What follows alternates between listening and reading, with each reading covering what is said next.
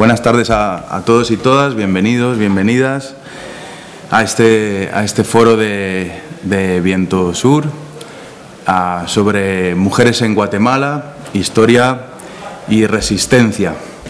La historia de las mujeres en Guatemala ha estado marcada por la violencia machista, por la explotación laboral, por eh, la represión política y por el racismo institucionalizado en contra de la mayoría indígena de la población. Precisamente por ello, las mujeres en Guatemala han sido también protagonistas fundamentales de la resistencia frente a esa opresión combinada y de la lucha popular por la igualdad, la dignidad y la democracia.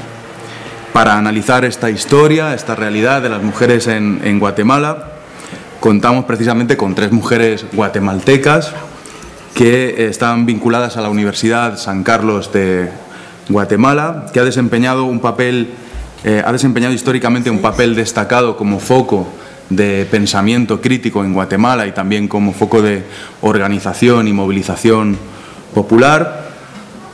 Tenemos con nosotros y nosotras a, a Yolanda Estrada, aquí en el medio que es profesora de la Escuela de Historia de, la USAC, de la Universidad de San Carlos, y militante también del Frente Popular por la Soberanía, la Dignidad y la Solidaridad en Guatemala.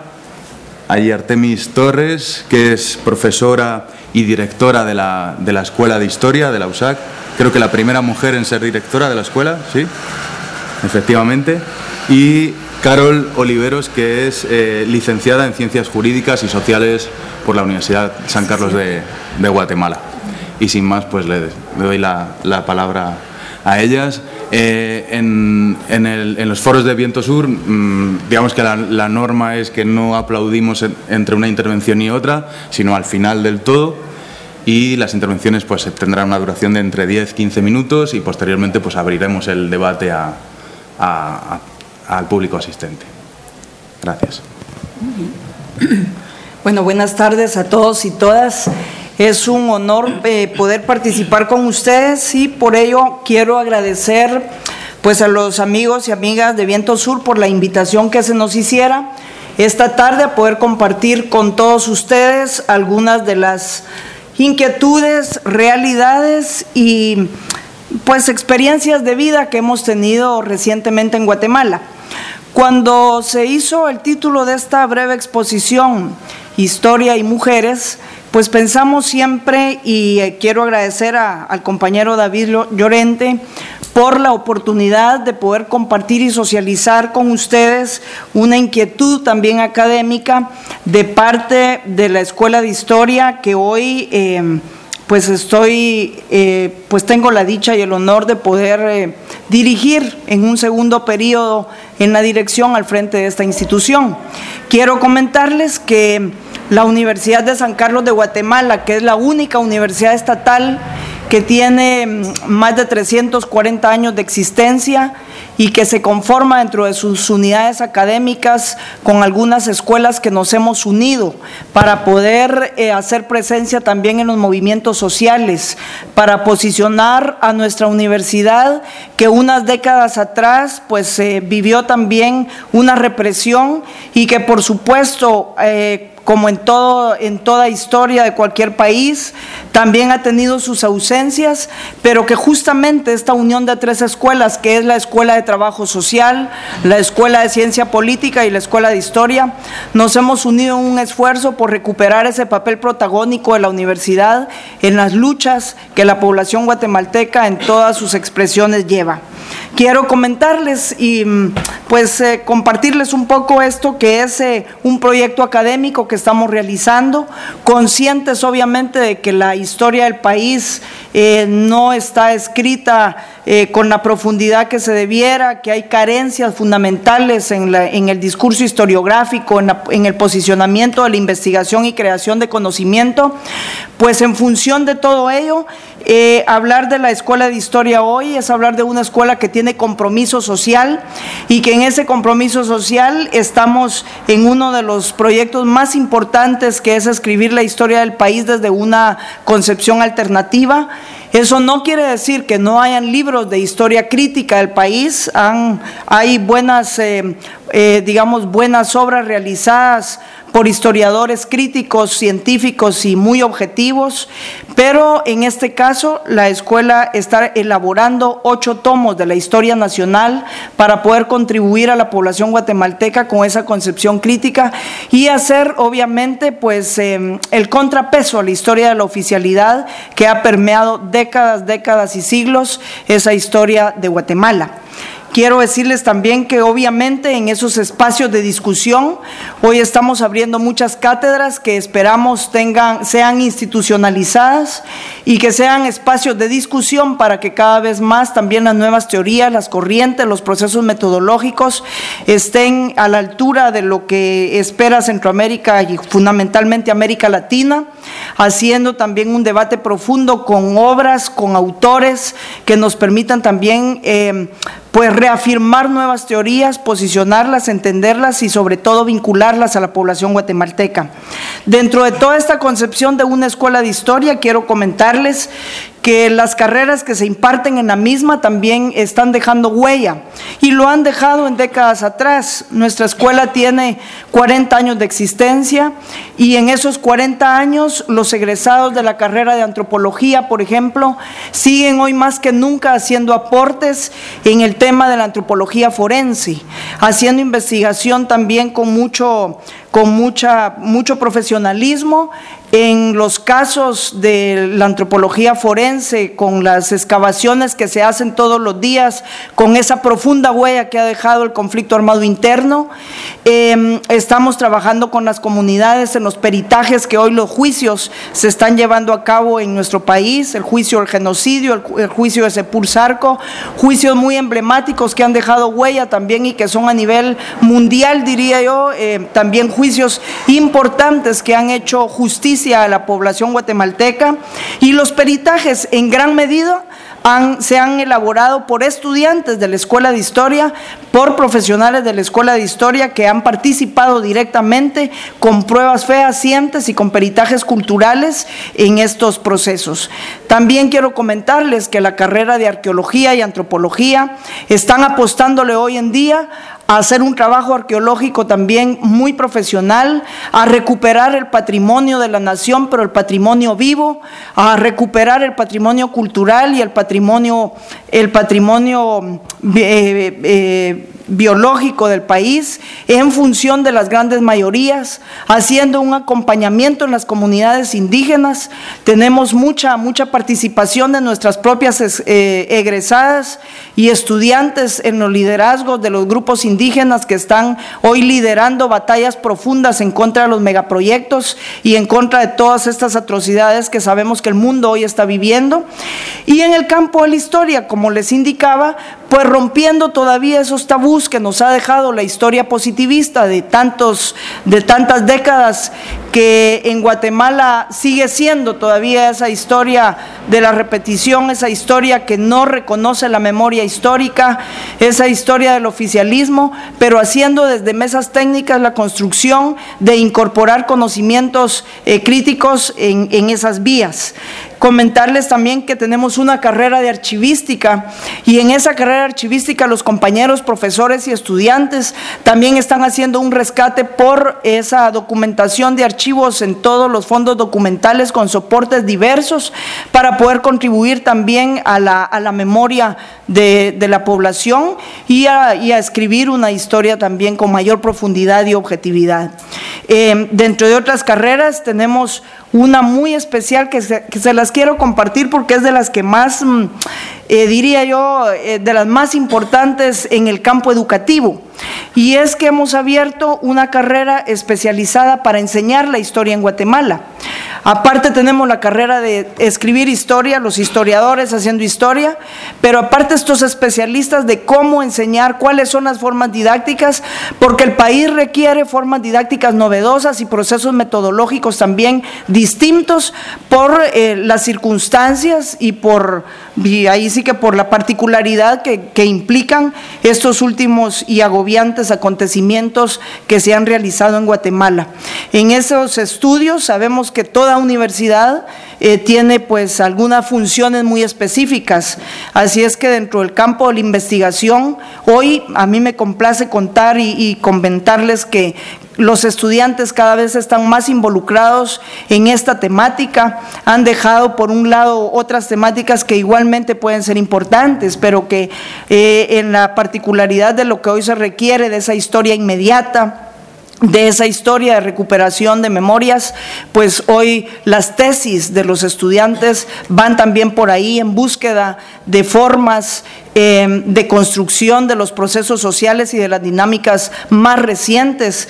Tenemos estudiantes que están recuperando el papel de las mujeres, por ejemplo, en las comunidades de resistencia, el papel de las mujeres en, en los procesos eh, de la, en el proceso de la guerra interna, el papel de las mujeres y de los hombres igual, de los niños y todas estas variantes de la historia inmediata que se están recuperando desde la oralidad y, y desde otras posibilidades también de fuentes historiográficas. En ese sentido, también las tesis de antropología, de arqueología, hay muchas tesis que hoy se están perfilando a esos procesos de tortura que sufrió la población guatemalteca, las secuencias que eso ha tenido para toda una población en términos también psicológicos y que en función de toda esa academia que hoy se ventila y que hoy se oxigena también para poder dar respuestas a las demandas de una sociedad, pues eh, en ese sentido también hemos creado por vez primera en nuestra universidad un doctorado en ciencias sociales que hacía ya mucha falta y que pretende formar a académicos, pero más que académicos, diría yo a intelectuales que sean orgánicos y que vinculen a la opinión pública, que estén dándole soluciones al país y que confiemos en ellos, que como gente seria y responsable sean los egresados, que tengan el compromiso de dar eh, pues las vías políticas, las pautas y las posibilidades para la construcción de un país mejor.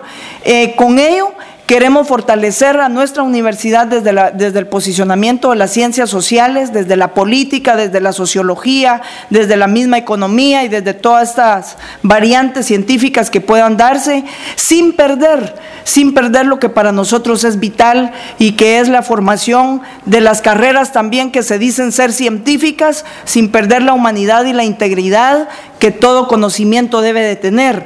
Creemos que las universidades se han desviado hasta cierto punto en América Latina y, las especialidades, pues sabemos todos que han hecho también estragos en la formación del ser humano. Y en ese rescate, pues hemos tratado de plantear siempre esa comunidad de saberes, integrando también los conocimientos de los saberes ancestrales de los pueblos indígenas, posicionándolos en la academia, que ha sido una academia también en su historia de mucho machismo, de mucho racismo de mucho sexismo, de mucha discriminación, pero conscientes de esa universidad, pues se hacen estos esfuerzos que pretenden pues eh, generar todas estas posibilidades académicas en un diálogo que sea abierto, que sea crítico, que genere la posibilidad a los estudiantes de poder hablar, de poder decir, de poder construir sin ningún tipo de limitación como debe de ser y que recupere también las inquietudes de algo que es fundamental y es el estudiantado, porque creemos que la universidad ciertamente es eh, todos los cuerpos que la acompañan siempre, sus académicos, su cuerpo de profesores, su cuerpo de investigadores, pero que también los estudiantes, que a veces están más limpios de posturas políticas, de compromisos dentro de las autoridades universitarias, tienen también esa posibilidad de generar cambios para la sociedad. En un segundo momento, nuestra universidad también en esa función que yo diría que es la segunda función, la de reproducción de conocimientos en las aulas, pero más que reproducción de, de combinar esos conocimientos a través de la docencia, pues quiero comentarles que, que, obviamente el proceso de guerra interna en Guatemala hizo que la, la macrocefalia de nuestra universidad centrara todos sus esfuerzos y todos los recursos o la mayoría de recursos económicos en el proceso de docencia, formar cuadros, formar conciencia social, formar a los grupos urbanos y grupos rurales era lo más importante. Entonces, hasta cierto punto eh, eh, se descuidó un tanto la investigación y por supuesto eso ahora tiene sus secuelas.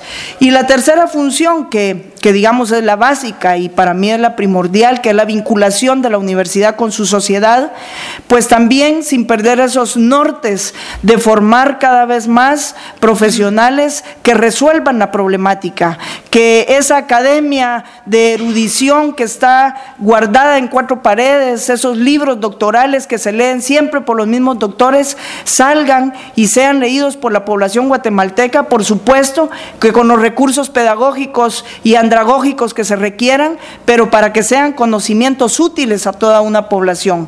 Quería iniciar con esto, me daría mucho gusto poderles explicar, eh, porque creo que como eh, historiadora no puedo hablar de una historia, sin hablar o sin tocar obviamente lo que es la historiografía, porque la historiografía es esa radiografía fundamental que nos va a explicar la Guatemala de hoy.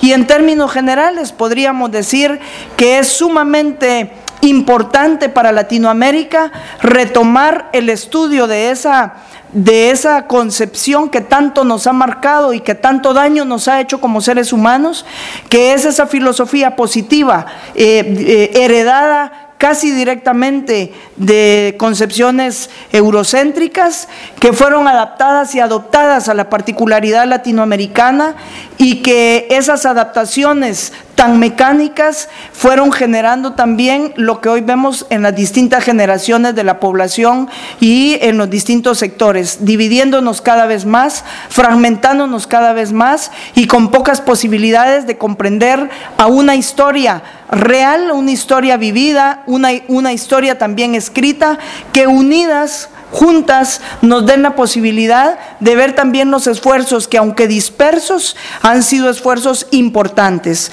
Uno de esos libros a los cuales quiero, quisiera hacer referencia es el libro clave de Severo Martínez Peláez, que es La Patria del Criollo, un libro que aportó a las ciencias sociales, que aportó a Latinoamérica a ver los procesos de colonización, conquista y posteriormente otros procesos y periodos más.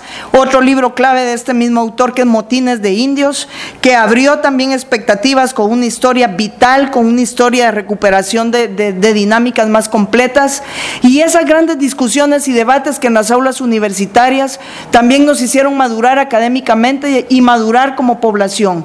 Estoy hablando concretamente de este historiador Severo Martínez Peláez con su obra La Patria del Criollo, entre otros libros claves, y otro pensador, sociólogo también y antropólogo que hizo mucho eh, con su obra y también con su actuar y su, y su ejemplo de vida, que fue Carlos Guzmán Bockler. Dos, digamos, dos académicos importantísimos, uno recientemente murió este año, el otro unos años atrás, pero que generaron ese gran debate que hicieron crecer a las ciencias sociales y cuyas obras transformaron y siguen transformando hoy la realidad nacional. Eh, lo dejo ahí por el momento, creo que las compañeras ya me pusieron aquí el tiempo. Gracias Artemis. Tiene ahora la palabra Yolanda Estrada. Bueno, pues buena tarde a todos y todas. Eh, particularmente quiero agradecer las muestras de solidaridad eh, que claramente se reflejan en una acción política que nos hace vernos el rostro el día de hoy y que también lo sentimos desde el otro lado del océano cuando aconteció lo más reciente que ustedes seguramente escucharon, que fue la muerte, ¿no? De manera siniestra, de manera inimaginable de más de 41 niñas el 8 de marzo. Eso sin lugar a dudas nos tocó el alma, nos tocó la conciencia, nos hizo abrir más los ojos, no solo en Guatemala, sino en el mundo entero. Nos hizo cuestionar justamente dónde estamos, qué sistema tenemos y cómo se dinamiza ese sistema justamente para poder seguir utilizando y apropiándose de el cuerpo y de pensamientos y de sentimientos que somos las mujeres. En tal sentido, creo yo, y voy a retomar para no hacer una, una expresión un tanto desordenada, retomo la educación superior para las mujeres. Definitivamente la educación superior en Guatemala ha sido vedada como la educación a niveles elementales, no digamos la superior. En tal sentido, en la Universidad de San Carlos, al sol de hoy, solo existe en dos escuelas un curso que tiene que ver con teoría feminista o con enfoque de género.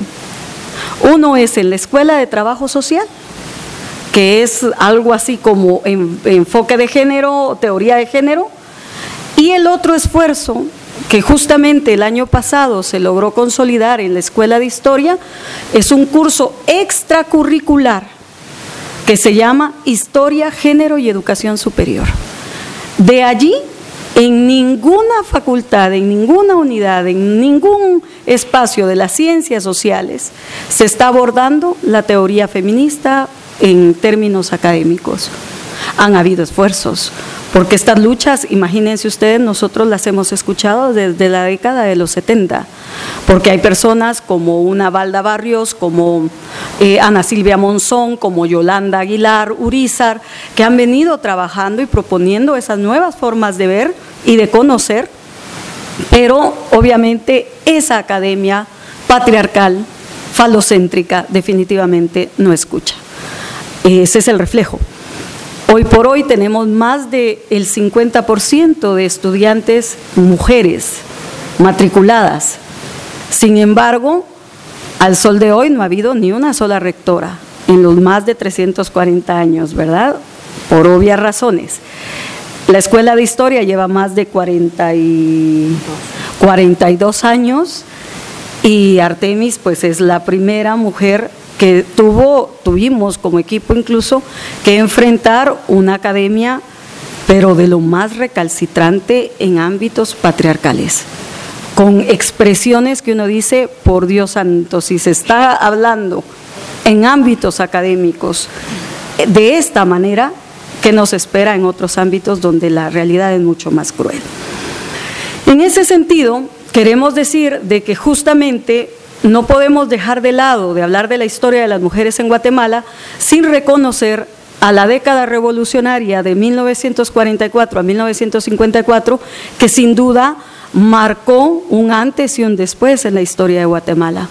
Esta década revolucionaria crea una constitución revolucionaria y que por primera vez, aún con sesgos, se le da el título de ciudadana a la mujer pero a la mujer que podía escribir, no a la mujer analfabeta. Pero bueno, ya era un enorme avance porque antes no había ciudadanas mujeres, obviamente, en Guatemala. Se le reconocen también derechos en el ámbito laboral que de alguna manera marcaban la estabilidad misma, como fue el derecho eh, del pre y el posparto. Antes, una mujer que salía embarazada en Guatemala, antes de esta, esta constitución, pues definitivamente era desechada porque no iba a rendir en el trabajo.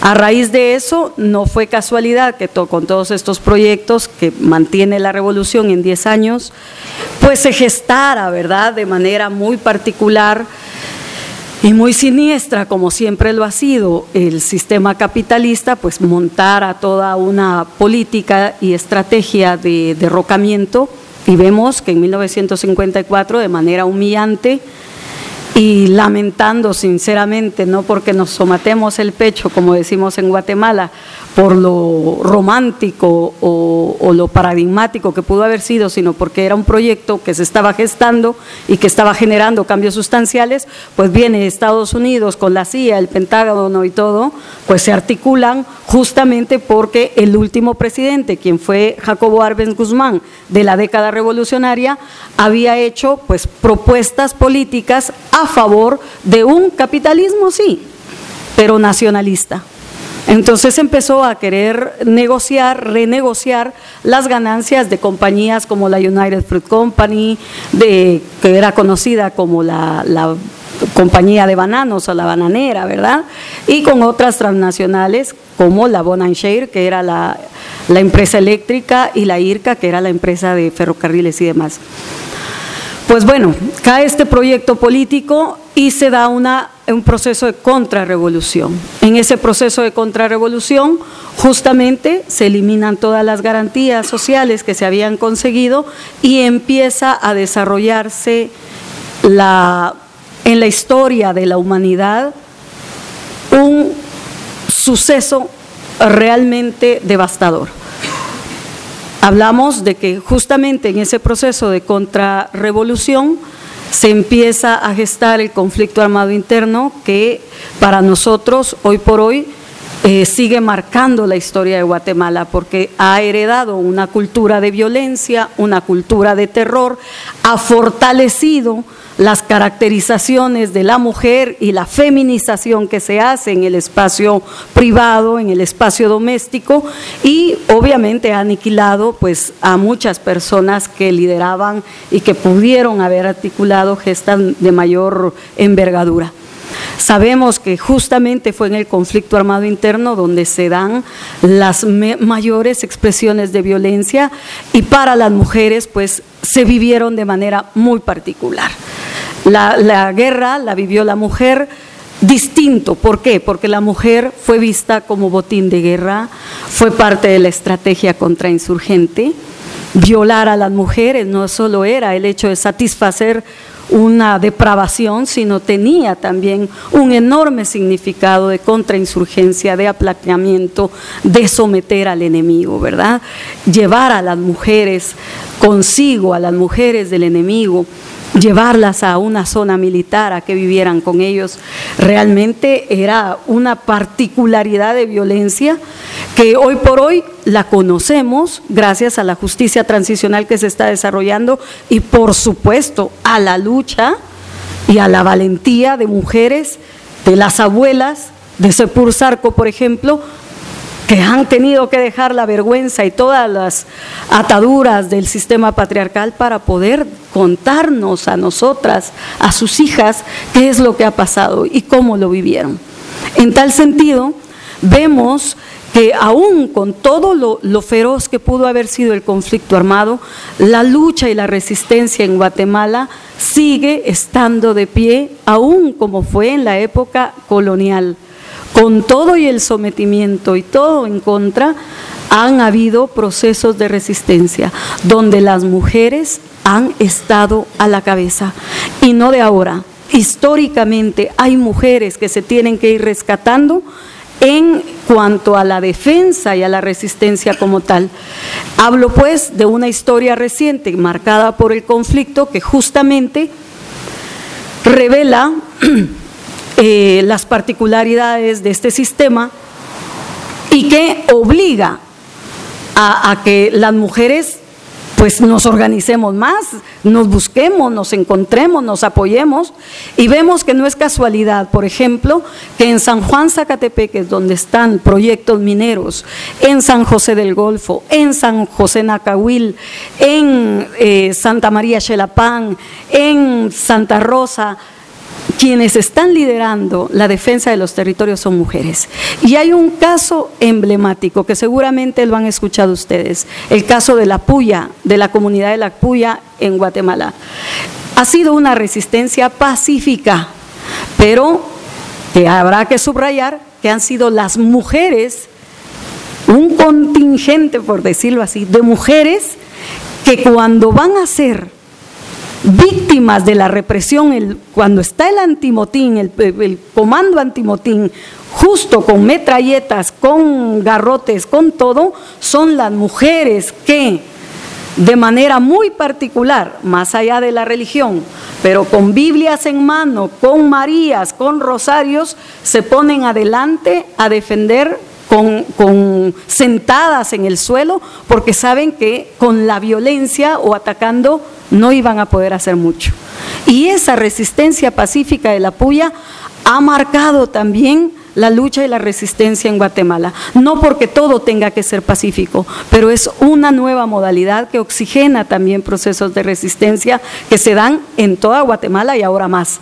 Sabemos que los proyectos de muerte, los megaproyectos están llegando y están llegando fuerte no de ahora, ya estamos hablando de hace más de 30 años que se empiezan a dar licencias de exploración en el territorio, pero ahorita viene de manera agresiva el agua, la defensa es por el agua. Ahorita las comunidades justamente se articulan por la defensa del agua. El año pasado, si no estoy mal, hubo una enorme movilización por la defensa de nuestros ríos que están siendo desviados justamente para favorecer a las hidroeléctricas, a las plantaciones de palma africana y a otros megaproyectos como las minerías y demás. En ese sentido, y ya para terminar, ya luego lo hablamos, lo compartimos cuando, cuando se abra eh, el espacio de diálogo. Eh, lo del 8 de marzo para nosotros lo decimos, lo reafirmamos y lo hemos gritado a viva voz, que fue el Estado, fue el Estado capitalista neoliberal, fue ese Estado fallido, que es que obvio, eh, fallido como tal, que no tiene la capacidad de articular absolutamente nada, aún a favor de quienes no tienen absolutamente nada. Eh, fue el Estado el encargado de cuidar a estas niñas y fue el Estado mismo el que las calla, el que las encierra bajo llave y que las quema. Y que no era casualidad que un día antes estas mismas patojas hicieran un motín por salirse del hogar seguro y que estas mismas patojas revoltosas, como le diría la sociedad allá en Guatemala, las agarran y las encierran. No fue casualidad porque justamente lo que querían eran acallarlas.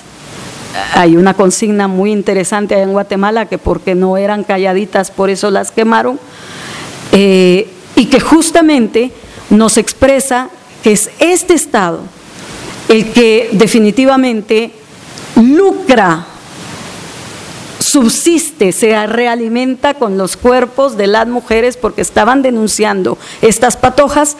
Toda la prostitución, la trata, la venta de órganos, las violaciones y todo. Que se estaba desarrollando, que se estaba dinamizando en este hogar y que obviamente no es el único, ¿verdad? Entonces lo dejo ahí nada más por, cuestión de tiempo y luego lo, lo, vamos compartiendo y vamos aclarando algunas dudas y haciendo un diálogo más ameno. Muchas gracias Yolanda. Tiene la palabra Carol Oliveros. Muy buenas tardes. Pues como ya les han explicado Artemis y Yolanda, nosotros somos representantes de, de un cuerpo de mujeres realmente valientes, realmente combativas, realmente fuera de serie.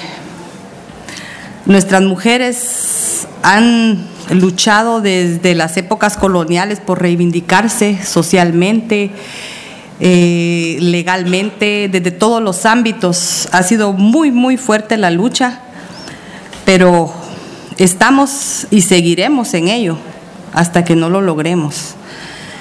Yo les voy a comentar algo sobre el marco jurídico, ¿verdad? De, de, la historia de las mujeres en Guatemala, que realmente ha sido una historia muy, muy dura y muy escabrosa realmente, porque hemos encontrado muchos obstáculos en el camino, especialmente porque la legislación guatemalteca tiene su base y sus orígenes en un sistema eminentemente patriarcal. Este sistema que su origen está afianzado en el, desde el periodo colonial, ¿verdad? Ustedes saben, desde que fue colonializada, fue una conquista religiosa. La religión trae consigo la sumisión y la, aparte de la sumisión total, ¿cómo les dijera? Eh, dominio del hombre sobre la mujer. ¿Verdad?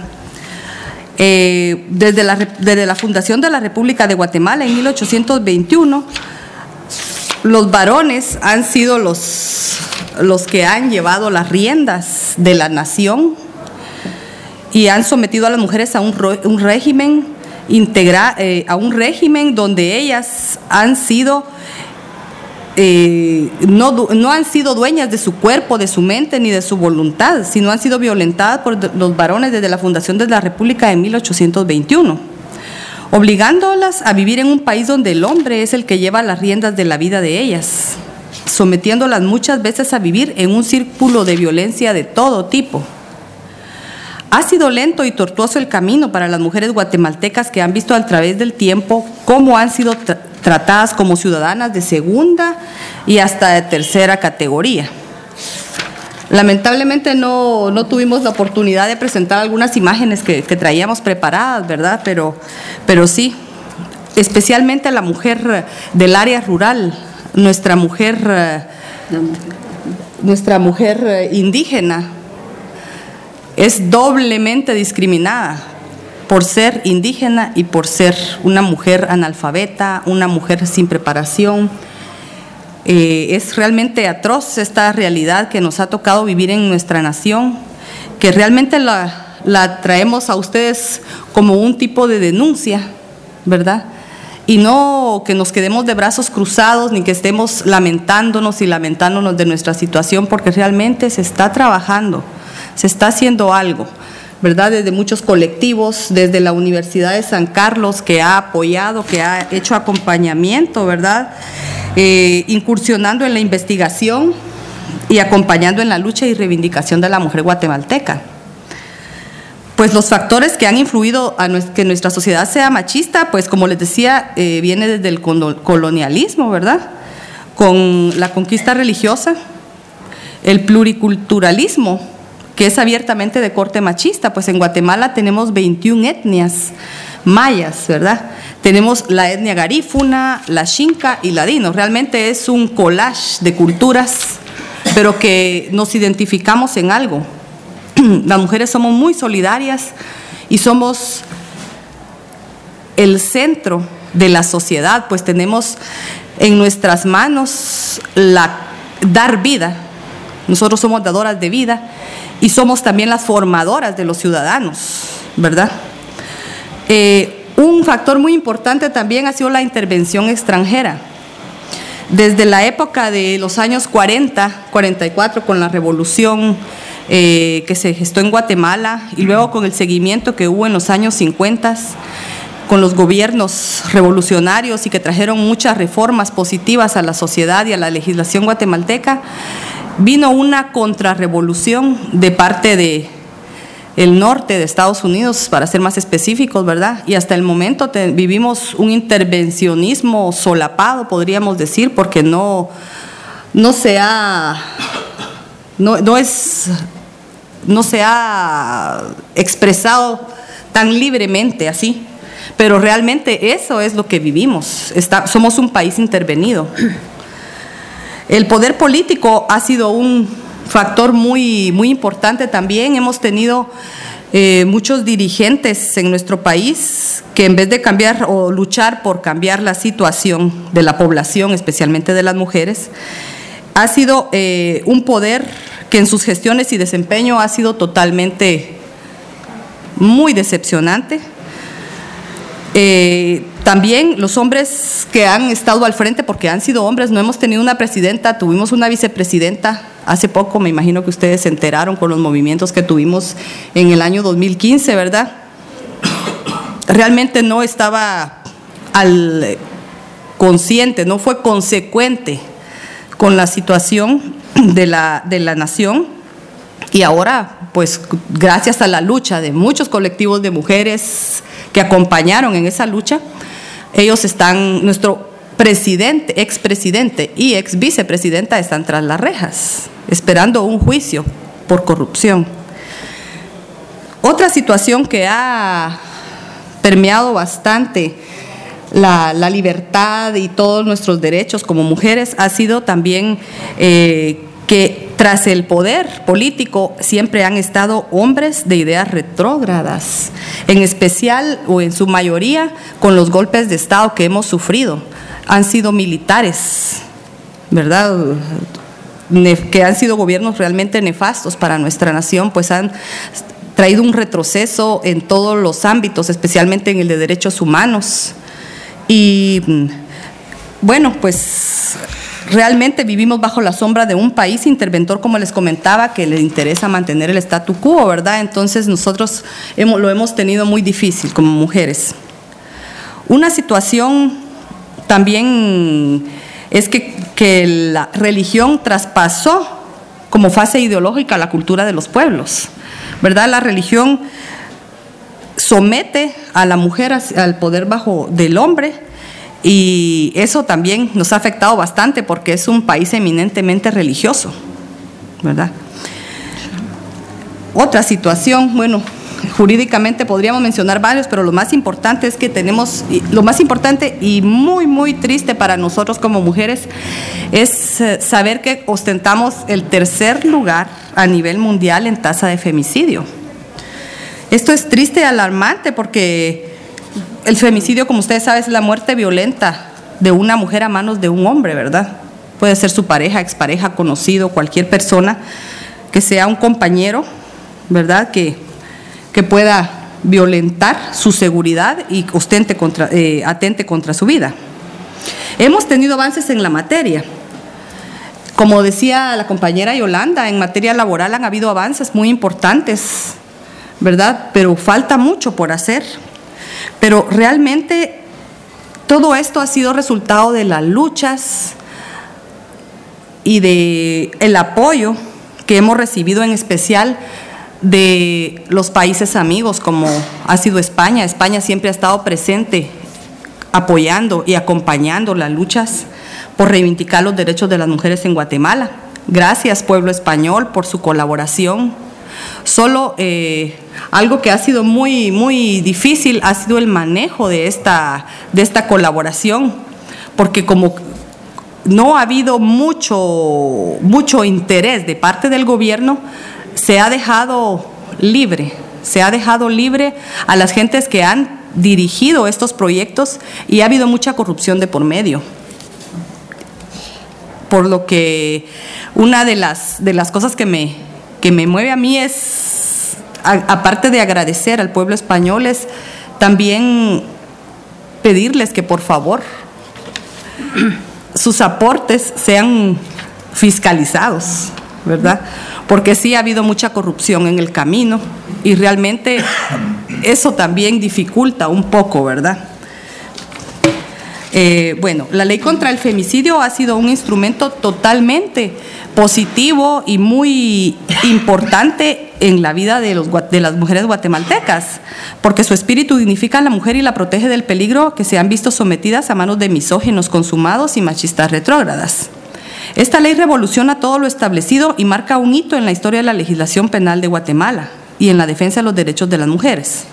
A raíz de su, creación se instituyen órganos jurisdiccionales especializados e instituciones para apoyar el cumplimiento de la misma, fortaleciendo el Estado de Derecho. La ley de femicidio y otras formas de violencia contra la mujer prevalece sobre el ordenamiento jurídico penal general. Eso es importantísimo porque ahora es una ley que tiene una jerarquía superior al ordenamiento establecido de orden penal. También es aplicable al ámbito público y privado. Eso es sumamente importante para nosotras las mujeres en Guatemala, porque desacraliza el ámbito privado que había estado como en una, era, era algo que se ignoraba, porque todo lo que pasaba tras puertas del, del hogar conyugal o del, con la pareja, era algo sagrado, no se tocaba, eso no existía, el, maltrato a la mujer, ¿verdad? Incluso muchas muertes, por eso es que tenemos lamentablemente ese índice de, femicidio a nivel mundial que es alarmante y totalmente deplorable, ¿verdad? Eh, otra de las situaciones muy importantes es de que se crean los tipos penales, o sea, se tipifican cada uno de los tipos penales aplicable a todas las formas de violencia contra la mujer, garantizando la dignidad y protección de ellas. Tipifica la violencia contra la mujer como delito. Antes no, la violencia contra la mujer era una falta anteriormente a esta ley. O sea, siempre sucedía de que llegaban a un juzgado menor, a un juzgado de paz. La mujer llegaba con su denuncia que había sido violentada por su pareja o por uh, un cualquier uh, varón, llegaba con su denuncia, bueno, le damos, ¿qué? 15 días, 15 días para que esté eh, en, eh, tras rejas en la cárcel, ¿verdad? Luego, la mujer al siguiente día llegaba a suplicar que por favor sacaran a su pareja, porque no tenía un sustento, porque no había quién diera de comer a sus hijos, ¿verdad? Incluso llegaban todas lastimadas, todas, y lastimadas especialmente en su estima, en su psicología, en su psiquis, totalmente descontroladas. Pero eh, ahora ya, ya, ya, hay, ya se clasifica como un delito y eso ha sido muy positivo porque ahora el hombre sí tiene más respeto.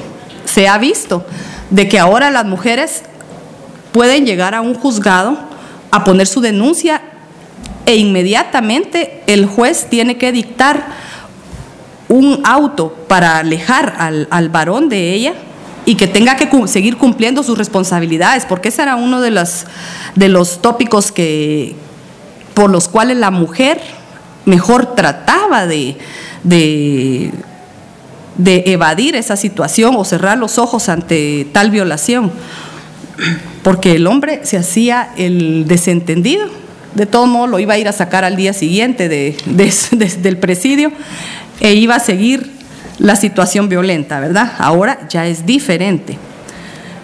La condena sustenta, eh, otra cosa es de que condena la violencia, porque se había sustentado esta violencia en tradiciones culturales también y en costumbres religiosas que perpetuaban, infligían, consentían y promovían o instigaban y hasta toleraban la violencia contra la mujer. Realmente hay, hay regiones en las que se mira como muy, muy normal que la mujer sea vituperada, que sea golpeada, ¿verdad? Pero ahora creo que los hombres sí están poniendo un poquito de atención a, abstenerse de estos actos porque la ley está, está protegiendo a la mujer en ese sentido. Pero necesitamos que esta ley sea difundida y que sea operante, ¿verdad? Que se fortalezca el sistema de justicia y que haya eh, cumplimiento en aludir y castigar a los victimarios. Porque aún hay lugares donde se desconoce esta ley. Ese es un gran problema en Guatemala, de que no, no hay mucho conocimiento de la ley. Entonces necesitamos que se difunda a nivel nacional y que aparte de que se difunda y que sea operante, que la mujer se empodere, porque eso es importante, porque puede tener el instrumento jurídico, puede conocerlo, pero si no está empoderada, de nada sirve, porque está atemorizada, ¿verdad? Entonces necesitamos de que difundir esta ley, que la mujer la conozca, logrando romper las barreras que han sido fortísimas, ¿verdad? Las que he comentado anteriormente. Necesitamos que no se siga siendo una letra muerta, sino que sea algo especial, que sea algo trascendental en la vida de las mujeres que han sufrido discriminación, menosprecio y violencia de todo tipo simplemente por nacer niña, ¿verdad? Con los casos emblemáticos que hemos tenido en Guatemala, les hablo de esta ley en específico porque la ley contra el femicidio y otras formas de violencia contra la mujer es la ley, la máxima ley que tenemos y es un gran, gran logro en la legislación guatemalteca para las mujeres. En cuanto a los casos emblemáticos, tenemos eh, el caso reciente que hace un año, en marzo de 2015, el caso Sepur Sarco que les mencionaba la compañera de Yolanda, que es en el caso que es un precedente importantísimo porque ayuda a la no repetición, que haya un precedente, se sentó un precedente porque fueron mujeres indígenas, ancianas, víctimas del conflicto armado, quienes con sus rostros tapados llegaron a una etapa de juicio en un proceso que duró eh, varios tiempo, varios años.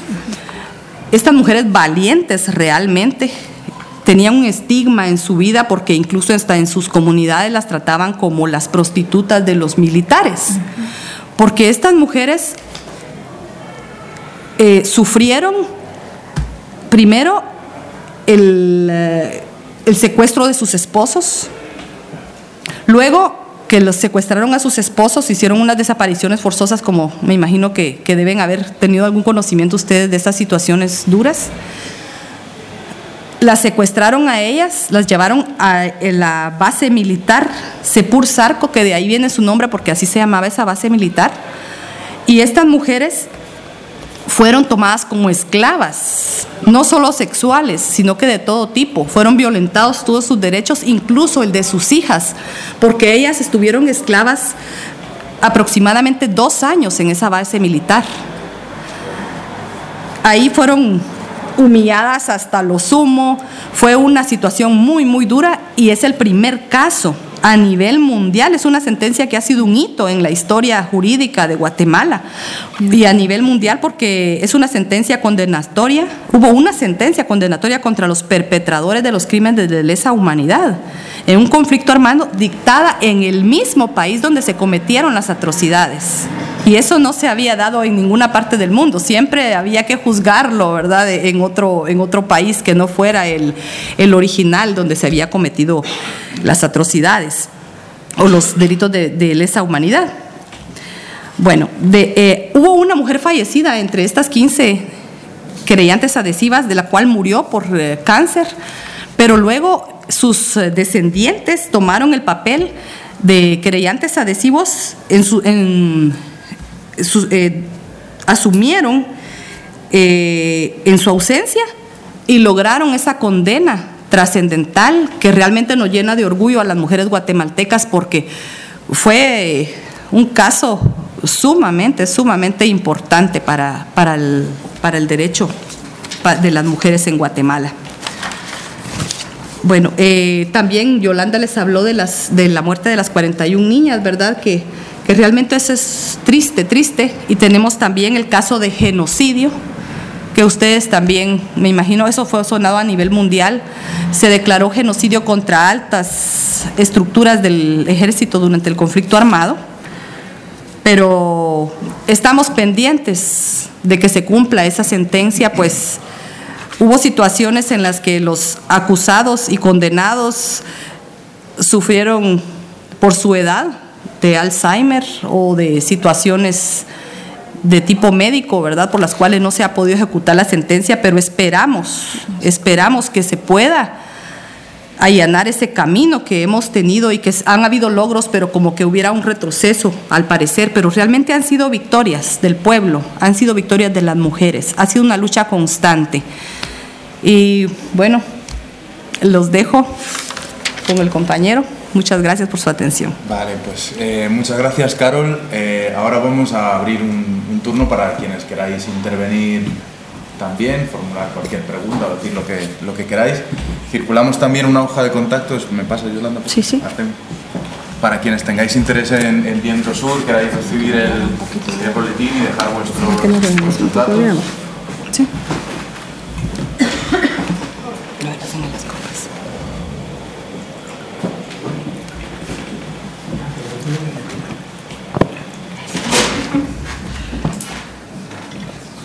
Muchas gracias.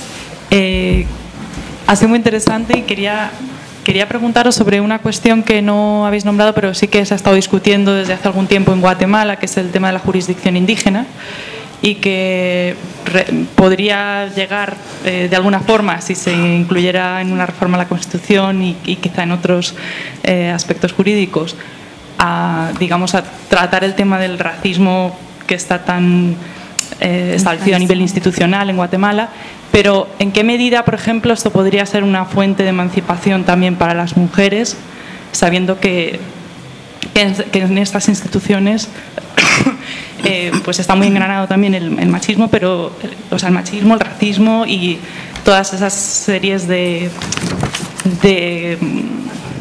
discriminaciones que se acumulan para las mujeres. Muy bien. No sé si vamos dando respuesta o escuchamos. Sí, si hay alguna más. Vaya, muy bien.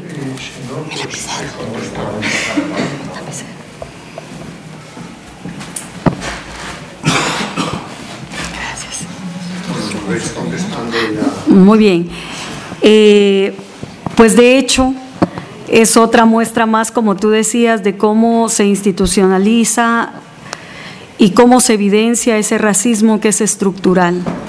Y la discriminación, obviamente, eh, en todas sus dimensiones, al igual que la, discriminación eh, contra la mujer y el racismo hacia las mujeres de pueblos originarios, pues también justamente en ese escenario político que vos mencionabas, sobre el pluralismo que se discutió justamente con un proceso de reforma constitucional y que hoy por hoy los mismos representantes de los pueblos originarios se salieron de la discusión porque ya no quisieron que entrampar más supuestamente las reformas electorales, eh, las reformas constitucionales, a raíz de que se les estaba tildando que eran ellos, los compañeros de pueblos y compañeras de pueblos originarios, que estaban impulsando estas, esta, este pluralismo jurídico, que consistía en que, en que justamente se podía dar una alianza con el derecho consuetudinario de los pueblos originarios con el sistema jurídico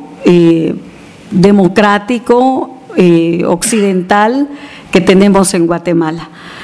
Esto fue visto como lo peor, el acabose, salen todas las oligarquías recalcitrantes racistas de Guatemala, eh, con muchos aliados históricos también, y definitivamente empiezan a bombardear a la población guatemalteca con que eso iba a generar una división espantosa, empezaron a darle mucho miedo a la gente, y que definitivamente en la desinformación, pues Sabiamente los representantes de los pueblos originarios que estaban sosteniendo la, reforma a, a, este artículo, que no solo pedían el reconocimiento de un Estado plurinacional, sino que también con cierta capacidad de poder tener un derecho consuetudinario que ya era vigente y que podía en un momento dado, estratégicamente hablando, darle cierta pauta para fortalecer la organización en las comunidades.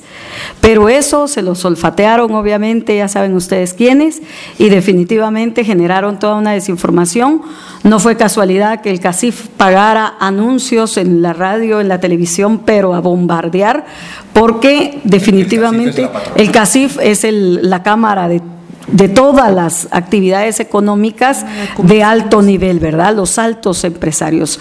En ese sentido, en ese sentido vamos a, ver que definitivamente eh, hubo participación, por supuesto, de compañeras de pueblos originarios, pero decidieron separarse alejarse de la discusión que se estaba dando en el Pleno del Congreso para que las reformas constitucionales siguieran. Les digo algo, por ejemplo, una reforma constitucional que se estaba pidiendo era, eh, y sigue siendo, la de elección de diputados de manera directa, no por listados. Y definitivamente vienen otras también, pero esas que ya tocan cuotas de poder, pues definitivamente era, eh, han sido delicadas las mismas reformas constitucionales se quedaron paradas. Hoy por hoy todavía están en discusión y los pueblos originarios se salen porque los estaban acusando de que eran ellos los que estaban entrampando todo. Entonces dicen, bueno, ¿saben qué? Perfecto, nos salimos de la discusión, ya no vamos a ver lo del eh, pluralismo jurídico y para que sigan las reformas constitucionales y resulta de que no, ¿verdad? Era parte del, del, del show y del escenario político que se estaba dando. Creo que justamente la organicidad de las mujeres se viene gestando eh, a raíz de las mismas bases, de, las de los mismos procesos comunales que se llevan, de las bases como tal. No hay una dirección de manera, hay una UNAMG, por ejemplo, Unidad de Mujeres Guatemaltecas en Guatemala, pero que es muy fuerte como organización, pero que no tiene todavía toda la representación en el caso de los diferentes ámbitos sociales que tiene Guatemala y políticos, por supuesto. Entonces, hay una situación bastante eh, difícil y pues te digo, realmente fue un escenario perfecto para evidenciar ese racismo estructural. Si tú hubieras escuchado, esos indios nuevamente quieren hacer pedazos el país. Esos indios que se creen que tienen la capacidad de, autogobernarse. Esos indios lo que van a hacer es matar a la gente por cualquier cosa. Y era una situación de verdad alarmante y que en pleno siglo XXI, dice uno, no hemos avanzado absolutamente nada, ¿verdad? Entonces no sé si, si, hubiesen más preguntas. Eh, creo que vale la pena tal vez solo cerrar con esto. ¿Por qué decimos que fue el Estado? A ver, La UNESCO hace más de tres años venía dando recomendaciones al Estado guatemalteco que se cerrara el hogar seguro Virgen de la Asunción, porque ya había muchas denuncias, muchísimas denuncias. ¿Y de qué eran las denuncias? De abusos, violaciones. En el hogar se daba la prostitución, falta averiguar quiénes contrataban los servicios, no se sabe todavía. Eh, se daba la venta de niños porque muchas parieron y les arrebataron a sus hijos. Eh, encontraron cuerpos de niños, de hijos seguramente de las internas, también en algunas situaciones sospechosas de desmembramiento.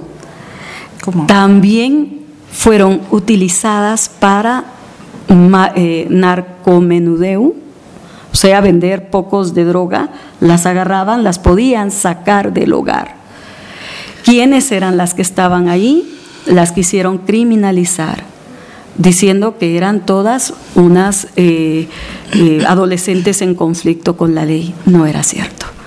Estas eran patojas que en un momento dado de desesperación en su hogar por X o Y razón eh, huyeron y luego se hace la alerta Alba Kenneth que tenemos en Guatemala, que justamente es una alerta que no, no, estaba hace menos de 15 años y que se dio por el robo de niños en Guatemala, que sigue siendo una realidad, y que hace que la policía inmediatamente actúe y que si son menores de edad, los agarre, los proteja y los ubique en esos hogares seguros. ¿Ya? No se los dan de vuelta a sus padres porque seguramente por algo estaban huyendo. Entonces se da un proceso de, estudio, de, análisis y si hay otros familiares también se negocia para ver cómo puede quedar en protección el menor y la menor en este caso. Habían cantidad de patojas que no eran criminales, que no estaban en conflicto con la ley, además eran menores de edad, algunas posiblemente pertenecieron en un momento a una pandilla, pero eran muy pocas. Y por supuesto, nuevamente el Estado violenta a los sectores más vulnerables, ¿verdad? Mujeres y mujeres pobres. No, y déjame agregar, Yoli, también de que este caso a mí me toca, así como muy personalmente, porque yo tengo niñas, también hijas y eran niñas de 13 a 17 años. Muchas no eran delincuentes como, como se ha querido dejar entrever, sino que muchas eran niñas en resguardo. Todos nos imaginábamos tal vez que eran cuidadas por alguien profesional, en el, que tenían psicólogos, que tenían trabajadoras sociales, pero no, eran, eran niñas que estaban bajo el cuidado de hombres con una pinta de sicarios, nombrados a dedo por el gobierno. En este caso me toca a mí tanto porque todo mundo encargado de este hogar lo sabía. Lo sabía la Procuraduría General de la Nación, que es la tutelar de los, niños de los derechos de los niños en Guatemala. Lo sabían la Secretaría de Bienestar Social, que es el ente encargado de los hogares en Guatemala, de los niños que están en resguardo. Lo sabía hasta el presidente de la República, porque una noche anterior le dieron la noticia que se habían amotinado las niñas. ¿Pero por qué? Porque estas niñas denunciaron desde como una semana antes que estaban en movimiento de denuncia porque tenían mala alimentación. Eran abusadas, como dijo la compañera Yolanda, en todo sentido incluso después del siniestro, cuando los evacuaron, habían tres niñas que estaban embarazadas. ¿De dónde estaban embarazadas estas niñas? Eh, como les digo, lamento que no, no, haya podido oportunidad de las imágenes, pero las imágenes hablan más que, las palabras. sus cuidadores eran unos hombres que si, les enseñamos las imágenes se sorprenden. Les se tomaron una foto ellos en grupo, eran todos familiares, eran todos familiares con sus metralletas al- así alzadas y con una cerveza en la mano. O sea, ese tipo de hombres era el que resguardaba a los niños, allá bien chiquitos. No estaban clasificados en niños que estaban en conflicto con la ley. Ahí era una revolución de niños, de, casos. Pues habían niños que estaban en conflicto con la ley, niños que no estaban en conflicto con la ley, sino que estaban ahí porque habían sido violentados en sus derechos fuera. Y por eso un juez había determinado que estuvieran en resguardo en ese lugar. Y el Estado, en vez de cuidarlos, en vez de tutelarlos, permite estas situaciones tan atroces que el, Estado de Guatemala realmente ha llorado. Es más, la, la población ha vuelto a salir a las calles a protestar, como cuando derrocamos prácticamente a los presidentes anteriores, porque esta situación ha sido terrible y nos ha tocado como mujeres porque fue en el marco del Día de la Mujer, el Día Internacional de la Mujer sucede esto. Nos deja sin palabras y realmente denunciamos esto a los cuatro vientos, porque porque aquí en España esto sucede también en los centros de menores, lo que europeo. Y los jueces perciben muchísimo dinero y esto se está denunciando Claro. de una manera muy solapada. El sistema es exactamente igual. qué lamentable. Lo digo porque tendríais que tener aquí la información y verlo, es idéntico. Qué triste de Y veras. efectivamente, por eso nosotros decimos. Bueno, pero ay, lo que cuentan ellas es un grado Y fueron de impunidad 41 total, niñas digamos. quemadas. pero justamente porque, porque es el Estado articulado, ¿no? Porque te das cuenta que es el gobierno quien nombra a dedo quienes A dedo. van a encargarse de la Secretaría de Bienestar Social, de la Procuraduría General de la Nación y además los quienes tiene a su cargo jueces que fueron alertados de la situación de violencia más- y no se dieron. Es en más, cuanto, de- si me permites, perdón, perdón. eh, de entregar uno eh, a, a la- a los niños, los mismos padres les estaban denunciando, entonces hay una amalgama, ¿no? Te das cuenta cómo opera un sistema judicial corrupto, ¿verdad? Y que justamente, sin duda, recibía ganancias de todas las actividades que estaban haciendo con la niña, ¿no? Y vemos a toda una estructura de gobierno y de Estado y gente de gobierno, justamente la, la pregunta de la población fue, ¿quiénes estaban a cargo? Y cuando vemos gente que no tiene ni el mínimo de preparación para esos cargos. Por ejemplo, el secretario de Bienestar Social había fungido en una, en una asesoría en el Congreso. Eh, la que era secretaria del secretario de Bienestar Social, que era la que estaba viendo directamente al hogar, había sido Maquillista. eh, con- la conductora de los programas de televisión del actual presidente, la que se encargaba de contratar el recurso humano de seguridad del hogar, era- había sido justamente eh, una muchachita, ¿no? una jovencita que apenas tenía algunos cursos en la universidad, era la encargada del- de recursos humanos, de la contratación de esta gente, que eran sicarios los que tenían cuidando a las patojas. Una estructura criminal. Entonces, como tú dices, en diferentes dimensiones, con expresiones tal vez más desgarradoras en los países como el nuestro, Totalmente. Es España, pero es lo mismo. Totalmente, es el sistema capitalista neoliberal, no hay para dónde, no hay para dónde. No le importa la vida, expropia los cuerpos, los explota, los optimiza para la producción de ganancia. Pero si luego las familias no les dan al niño porque el juez cobra mucho dinero. Imagínate. Y y solo, solo hacer una observación. También habían niñas que ellas mismas habían optado por irse al hogar porque ahí iban a tener comida. ¿Ya? Habían gente de la zona 7, de las áreas marginales, de la Betania, de la 8 fe- de febrero, que son asentamientos marginales donde pues se recogen las historias de vida de estas patojas y son quienes optaron por ir ellas para tener un plato de comida. Y que al poco tiempo pidieron ser sacadas y no fueron escuchadas. Pero también nos, nos mueve a nosotros, ¿no?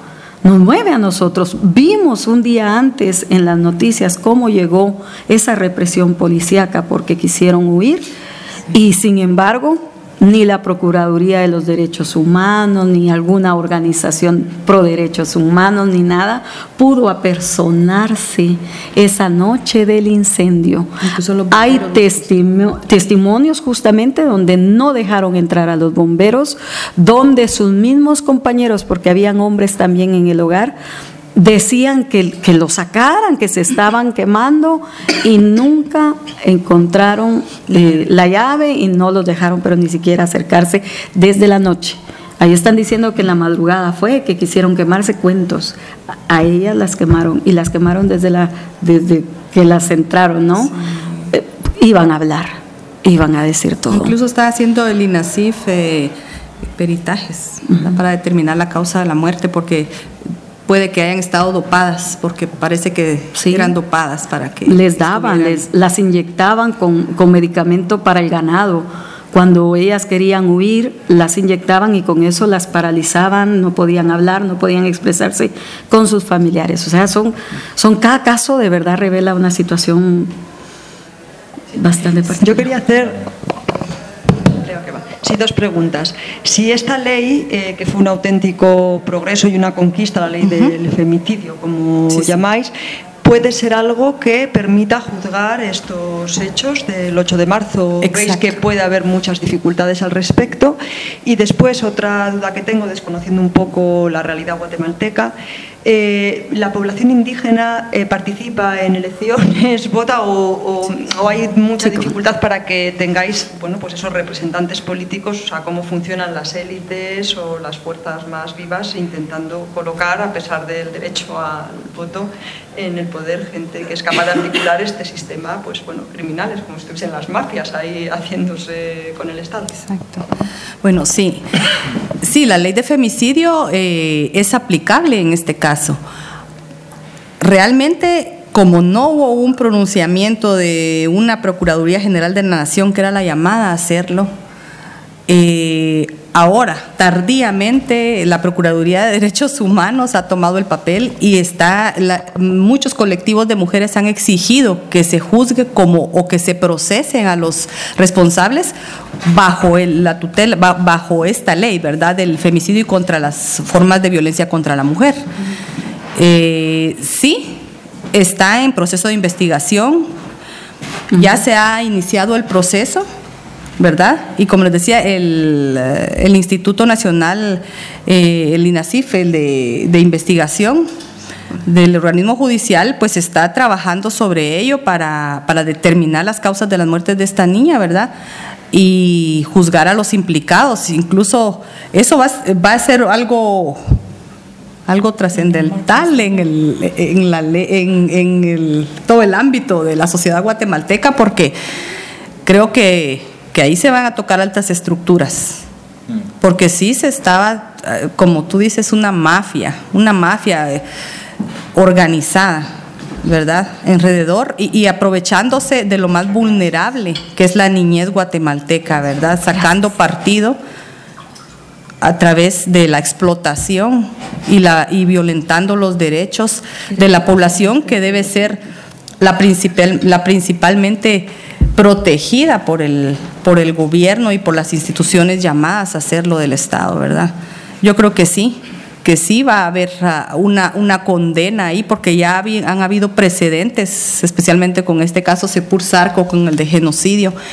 Por eso mencioné esos tres casos, ¿verdad? Sepur Sarco, genocidio y este de las niñas, someramente, porque creo que, que este va a ser un va a ser una otra, otra condena en la cual podamos ver que sí, esta ley sí es positiva, que realmente ah, no va a ser en vano la lucha, ¿verdad?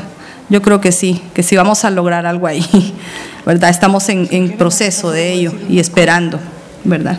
Tal vez antes ¿Sí? de, de responder, que la compañera va a responder lo que preguntabas, yo quisiera comentarles también que todo esto, el derecho consuetudinario que preguntaban los compañeros, también se va a reactivar con los procesos que los pueblos indígenas están ganando ahora en los tribunales. Uno de los más recientes es en el municipio de Chuarrancho, que está muy cercano, pegado a la ciudad capital y que su población es eh, mayoritariamente cachiquel. Esta población ganó recientemente un juicio en donde se le adjudicaron 81 caballerías de tierras que habían sido despojadas desde la reforma liberal en el siglo XIX y en décadas posteriores. Y esto hizo también ese empoderamiento que ya la compañera Carol decía y que hoy el reconocimiento, la lucha por el territorio, la reconfiguración de los alcaldes indígenas como figuras de poder ancestral también eh, han tenido ahora más que nunca un protagonismo y precisamente eso se evidencia en esas luchas constantes por el reconocimiento de ese derecho consuetudinario. Por otro lado, ahí hay eh, mucho tema por investigar, porque la posición de la tierra, la tenencia de la tierra, las mismas formas de producción, las formas de herencia, de heredar la misma propiedad que se, que se les está devolviendo, pues está generando em, algo muy particular que los sociólogos y nosotros en la, en la parte antropológica estamos tratando de, documentar para poder tener, digamos, eh, un criterio más amplio. Con respecto a lo que decían también que se quedó un poquito así como al margen con todo ese caso de genocidio.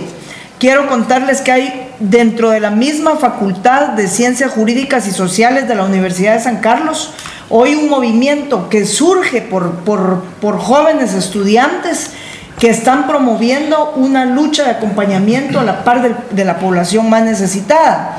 Digo esto porque hay un bufete, un bufete popular de la universidad en donde hay muchos compañeros graduados, abogados de compromiso, que están haciendo una trinchera muy fuerte en todos los tribunales estudiantes que están recuperando también, también ese papel protagónico dentro de las aulas universitarias.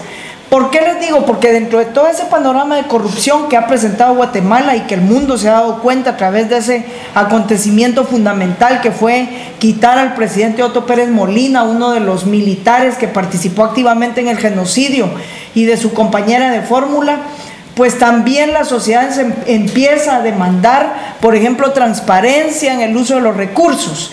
Todo esto va llegando también a las aulas universitarias y a mí me alegra que sea así, porque no es que obligue, pero sí es que retome dinámicas distintas. Hoy en la mayoría de, instituciones del gobierno se están haciendo plenarias en donde los presupuestos que son asignados a cada institución y sobre todo a la universidad se están poniendo, se hacen, se socializan con todos las prioridades, y ayer platicábamos un poco de la política que lleva Podemos aquí en, en España con el compañero David, y a mí me alegraba mucho algunas dinámicas que ellos tienen y algunas formas que a, mí, a mi parecer son muy ventiladas, muy novedosas, pero que permiten sobre todo hacer un gobierno formando bases. Eso en, en, el ámbito, llevándolo al ámbito académico, quiero comentarles que desde la postura de un rector que ha salido a las calles, a pronunciarse, que ha hecho convocatorias a la población guatemalteca. Creemos que la Universidad Latinoamericana, que es una universidad distinta a la europea, que si bien tenemos orígenes unidos y obviamente herencias culturales, pues sin duda muy importantes, la Universidad Latinoamericana a partir de mediados del siglo, XVI, del siglo pasado hizo también su parteaguas y, y transformó incluso su propia estructura de gobierno. Y cuando digo esto es porque el gobierno universitario hoy siente la necesidad también de poder eh, tener claridad y poner en evidencia el uso de los recursos. Y miren, somos eh, escuelas tal vez pequeñas las que estamos en, en, el campo de las ciencias sociales, pero queremos hacer también una dinámica de gobierno alternativo dentro de la universidad. Esto permite también que los recursos que son asignados a los decanos y directores de escuelas también sean transformados dentro de esa concepción tradicional. Hoy vehículos que han sido utilizados, gasolina, gastos de representación y todas esas cuestiones que, que por décadas han sido utilizadas por las autoridades, pues también sean socializadas. Por último, quiero decirles que que en ese caso de genocidio que se quedó un poquito, que, pasó en la historia de Guatemala, también fue dignamente representado que la jueza fue una jueza de mucho compromiso que encabeza también eh, a, unos funcionarios, abogados, la mayoría egresados de nuestra universidad, y fue una jueza, pues una mujer que se para y que tiene eh, eh, todo un bagaje eh, de conocimientos y que lleva feliz término diciendo que en Guatemala sí hubo genocidio y demostrando una vez más que esos procesos deben de respetarse en una sociedad. Una de, los, una de las personas que, que, participó fuertemente en ese peritaje, la han de conocer, reside aquí en Madrid, es guatemalteca y es Marta Casaus, la autora de aquel libro famoso que se llama Linaje y Racismo, una obra importante que documenta con mucha perfección cómo el racismo ha sido una práctica del, del linaje guatemalteco y cómo las oligarquías se han ido consolidando y conformando desde la época colonial hasta hoy. Basta decir también que nuestro gobierno actual es un gobierno que, cuyo presidente es un comediante, mal comediante por cierto, porque eh, ha hecho burla a través de su programa que lo ha titulado, el programa de él de, de la comedia se llama Moralejas y es un programa y los sketches siempre han sido de mucha burla, de mucho racismo, de mucho machismo planteados en la televisión guatemalteca y que si hoy ustedes escuchan que él ha colocado a toda su tropa loca en los puestos de gobierno es porque uno de los sketches más importantes se ha llamado La Tropa Loca, en donde él hacía una mofa, a, una mofa rosa, eh, sin creatividad, a las oligarquías que hoy se posicionan también en las alas más recalcitrantes del ejército de Guatemala. Y desde ahí entonces eh, verificamos cómo un presidente comediante de los malísimos, malísimos y muy malos, pone cortinas de humo entre todos estos acontecimientos y es más, coloca a esa, a esa tropa loca en puestos, de, en puestos importantes en, sus, en el gobierno guatemalteco. Quería decirles esto del linaje y racismo porque es la participación de Marta Elena Casaus como parte de la oligarquía guatemalteca es fundamental y clave en los peritajes culturales. Y rápidamente, porque creo que ya se está extendiendo y es el tiempo pues, de ustedes, eh, decirles que efectivamente eh, lo, los pueblos originarios votan, se pueden organizar, pero no está de más recalcar que como está configurada esa democracia, entre, entre comillas, definitivamente no hay participación. Ya ahí todo ha sido manoseado, ya tú sabes cómo, eh, se organizan, se dinamizan, a manera de que quedan siempre los mismos, ¿verdad? Ya sabe uno antes de que empiecen con la campaña quiénes van a quedar, porque justamente eh, pues es parte histórica de la estructura y de cómo se dinamiza la política como tal. Vale la pena señalar dos movimientos fuertes a nivel de pueblos originarios, como lo es Codeca, eh, la cooperativa de campesinos, que tiene una base muy fuerte y que cuando Codeca sale a las calles, Guatemala se detiene. Y es de pueblos originarios en defensa del territorio. Otro referente histórico también como lo es el CUC, el Comité de Unidad Campesina, que desde los años de la más cruel dictadura, de la, de la dictadura militar, durante el conflicto armado interno, el CUC pues estuvo beligerante y estuvo siempre en resistencia y sigue teniendo también una voz muy consistente y que es a raíz del CUC y de CODECA y de otras instancias que se crea en el 2015 la Asamblea Social y Popular que ya ahí está la universidad, ahí hay otros sectores, incluso de una iglesia católica pro derechos humanos, ¿verdad? La ODA, qué sé yo, ¿verdad? Increíble, pero también tenemos algunos religiosos que se han vinculado con el movimiento de resistencia y demás. Sí pueden votar, pero bueno, creo que ya te di respuesta, claro. Sí. En esta tesitura que tú me planteas, ¿tiene sentido gastar esfuerzos en la línea institucional o ves que tiene mucho más peso la movilización como lo que me hablas de Codeca tal ¿sabes? por eso si tiene si eres partidaria de jugar a las dos bandas o qué peso darías o si el otro es un desgaste gratuito viendo cómo se consigue erradicar cualquier iniciativa por la vía institucional esa discusión justamente eh, se da en todo escenario político en Guatemala y que ha debilitado a lo que se reconoció como la izquierda en Guatemala, como la otra opción. Entró a jugar precisamente la dinámica partidista de esa democracia y lo que ha hecho es debilitarse, desgastarse, desacreditarse y hacerse nada. En ese sentido, ahorita lo que se está luchando a manera de, de Asamblea Social y Popular, Codeca y todo, ha sido las reformas, por lo menos constitucionales, aprovechando el movimiento del 2015, donde se logra eh, pues avances digámoslos también entre comillas, porque allí hay participación de Estados Unidos en cuanto al derrocamiento y luego enjuiciamiento de Otto Pérez Molina y de Valdetti, pero sí hubo de alguna manera cierto emerger de, células orgánicas que han podido eh, entretejer más unidad y más esfuerzo, pero van por la vía de momento de reformas constitucionales. Pero entrarle de manera directa al juego partidario no, no, no está planteado. Y no creo que se lo planteen también.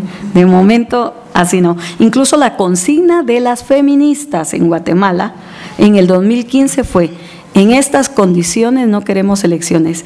Y eran cientos de mujeres las que se apostaron en el Congreso y decían, no queremos elecciones, es lo mismo. Solo era el cambio de rostros y eran las mismas estructuras que han gobernado el país por años, ¿verdad? Los militares y la oligarquía recalcitrante. Entonces ahí creo yo que... Un panorama. Bueno, sí, todavía una pregunta. Yo quería preguntar, eh, hay, hay, más de un refugio de, niñas. Eh, ¿qué, medidas se han tomado en los demás refugios? ¿Se han tomado medidas inmediatas o interés inmediato por ver lo que está pasando? Porque ellas están vivas todavía. Definitivamente eh, los ojos se voltearon para las otras casas, ¿verdad? Y qué está pasando en las otras casas. Y sin duda alguna se podrán imaginar lo que están pasando las, las patojas en esas casas, pero ya ahora, por ejemplo, ya hay comisionados de la Procuraduría de los Derechos Humanos, ya hay más movilización de organizaciones pro derechos humanos. Sin embargo, días recientes de, de la quema de las niñas, se da un motín en otro hogar para, para adolescentes, niños y adolescentes, que supuestamente en conflicto con la ley, que yo ya, eso me da un poco de, de alergia. Pero allí matan a un monitor que cuidaba a estos menores. Entonces se cree que esto fue de alguna manera como una estrategia también para ir acallando, para ir desviando la atención, para seguir satanizando y criminalizando a las, a las patojas del hogar seguro, con un motín con pandilleros, porque sí hay pandilleros en este hogar, que hicieron, eh, tuvieron secuestrados a tres monitores y mataron a uno, ¿verdad? Entonces, este tipo de situaciones... Eh, ¿Pero quién los mata, los monitores? Los mismos eh, jóvenes que estaban ahí. Pero ahí había de todo, habían niños huérfanos de diferentes edades, otra vez, y patojos incluso que ya tenían más de la mayoría de edad, que la habían más de 18 años, pero como la condena había sido una cuestión así, de que estando ahí tenían que cumplir los años de sentencia, entonces ya tenían 18, 19, 20 años y vinculados con estructuras como pandillas o, maras que, que también han sido el brazo derecho de todas estas formas de someter y de dominar. ¿Alguna otra pregunta?